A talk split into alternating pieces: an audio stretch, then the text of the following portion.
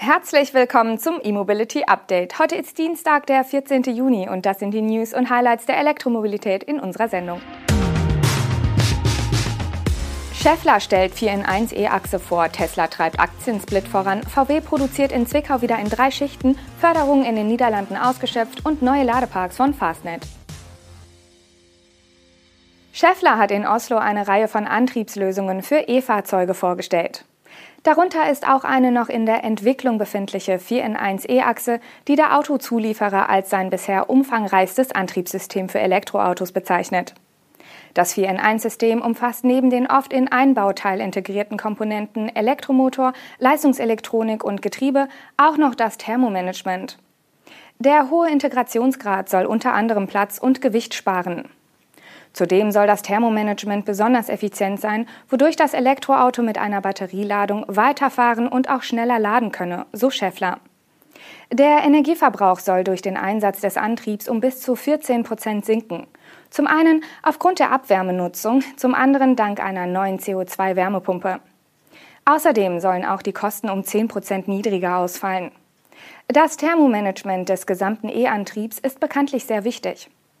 Da die Abwärme des Verbrennungsmotors fehlt und der Motor sehr effizient ist, ist Wärme im Elektroauto ein knappes und wertvolles Gut, wie es Scheffler ausdrückt. Die Wärme wird unter anderem zum Beheizen des Innenraums benötigt oder für die Batterie, um Reichweite und Schnellladeleistung zu optimieren. Kann keine vorhandene Wärme genutzt werden, muss diese mit Energie aus dem Akku erzeugt werden, was den Verbrauch erhöht. Mit der 4 in 1 E-Achse entsteht nun ein hochintegriertes und kompaktes Gesamtsystem, das deutlich weniger Bauraum benötigt als nicht integrierte Lösungen. Da auf unnötige Schläuche und Kabel verzichtet wird, geht zudem weniger Energie in Form von Wärme verloren. Als Zielgruppe für die hochintegrierte Antriebseinheit sieht Scheffler sowohl etablierte Autobauer als auch Start-ups, die ihre Entwicklungszeit bei neuen Elektromodellen verkürzen wollen. Tesla hat den nächsten Aktiensplit weiter konkretisiert. Geplant ist nunmehr ein Split im Verhältnis 3 zu 1. Mit der Maßnahme soll der Handelspreis der Tesla-Aktie weiter gesenkt werden, damit das Unternehmen für Kleinanleger wieder attraktiver wird.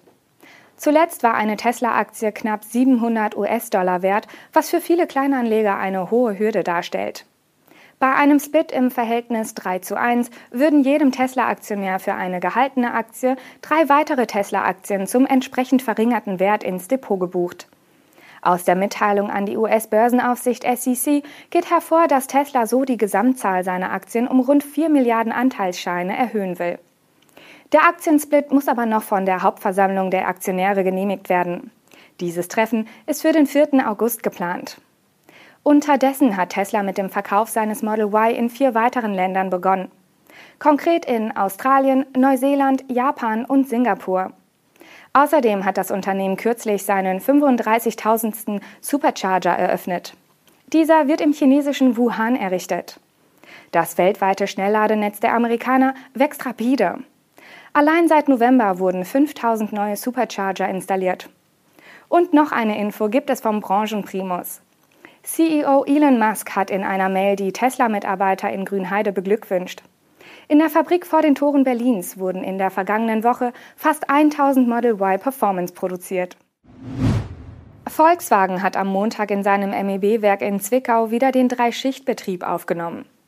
Mit Beginn des Ukraine-Kriegs im März war die Produktion infolge gestörter Lieferketten für rund drei Wochen unterbrochen worden, bevor sie in reduziertem Umfang wieder angelaufen war. VW war als einer der ersten Autobauer von Produktionsausfällen im Zusammenhang mit dem russischen Angriffskrieg auf die Ukraine betroffen. Bei zahlreichen Modellen, auch den sechs in Zwickau gebauten Elektrobaureihen, wurden Kabelbäume verbaut, die vom Zulieferer Leoni in der Westukraine gefertigt wurden. Am 29. März lief die Produktion in der Früh- und Spätschicht mit rund 900 Fahrzeugen täglich wieder an. Seitdem blieb die Produktion aufgrund der Lieferkette auf diesem Niveau.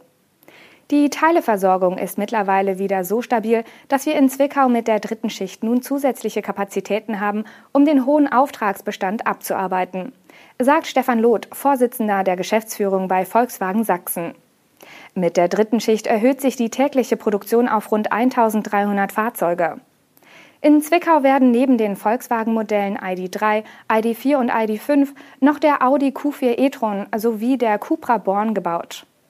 Dazu kommen pro Tag noch 35 Exemplare des ID3, die in der gläsernen Manufaktur in Dresden hergestellt werden. Zum Zeitpunkt der Produktionsunterbrechung war Zwickau das einzige MEB-Werk in Deutschland. Skoda war mit der Produktion des Enyaq und Enyaq Coupé in Tschechien aber ebenfalls von den fehlenden Kabelbäumen betroffen. Inzwischen ist die MEB-Produktion breiter aufgestellt. Das VW-Werk Emden produziert seit Mai den ID4 in Serie und die Fabrik in Hannover neuerdings den ID Buzz. In den Niederlanden ist das Budget für die staatliche Förderung neuer Elektroautos für dieses Jahr bereits erschöpft. Die Regierung hatte hierfür 71 Millionen Euro bereitgestellt. Genug für 22.000 E-Autos, die mit je 3.350 Euro gefördert wurden.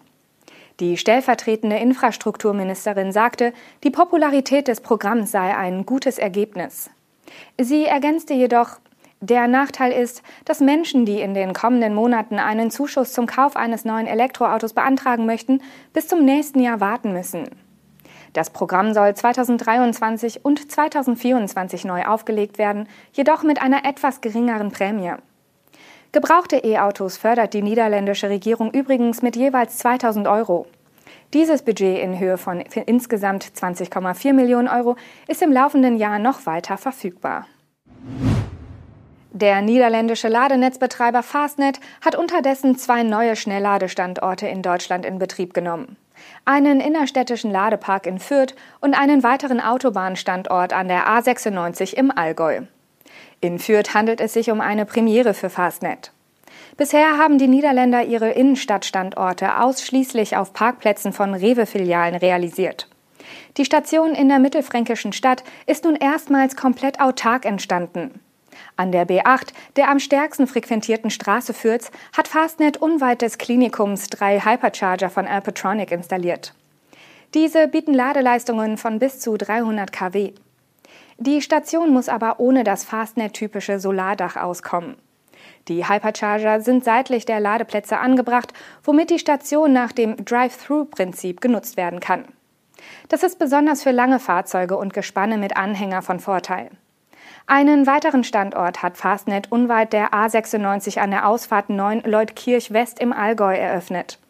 Dort wurden zunächst zwei Schnellladesäulen mit insgesamt vier Ladepunkten vor Kopf installiert. Das war unser E-Mobility Update am heutigen Dienstag. Wir danken Ihnen fürs Zuschauen oder Zuhören und sind morgen wieder für Sie auf Sendung. Bis dann.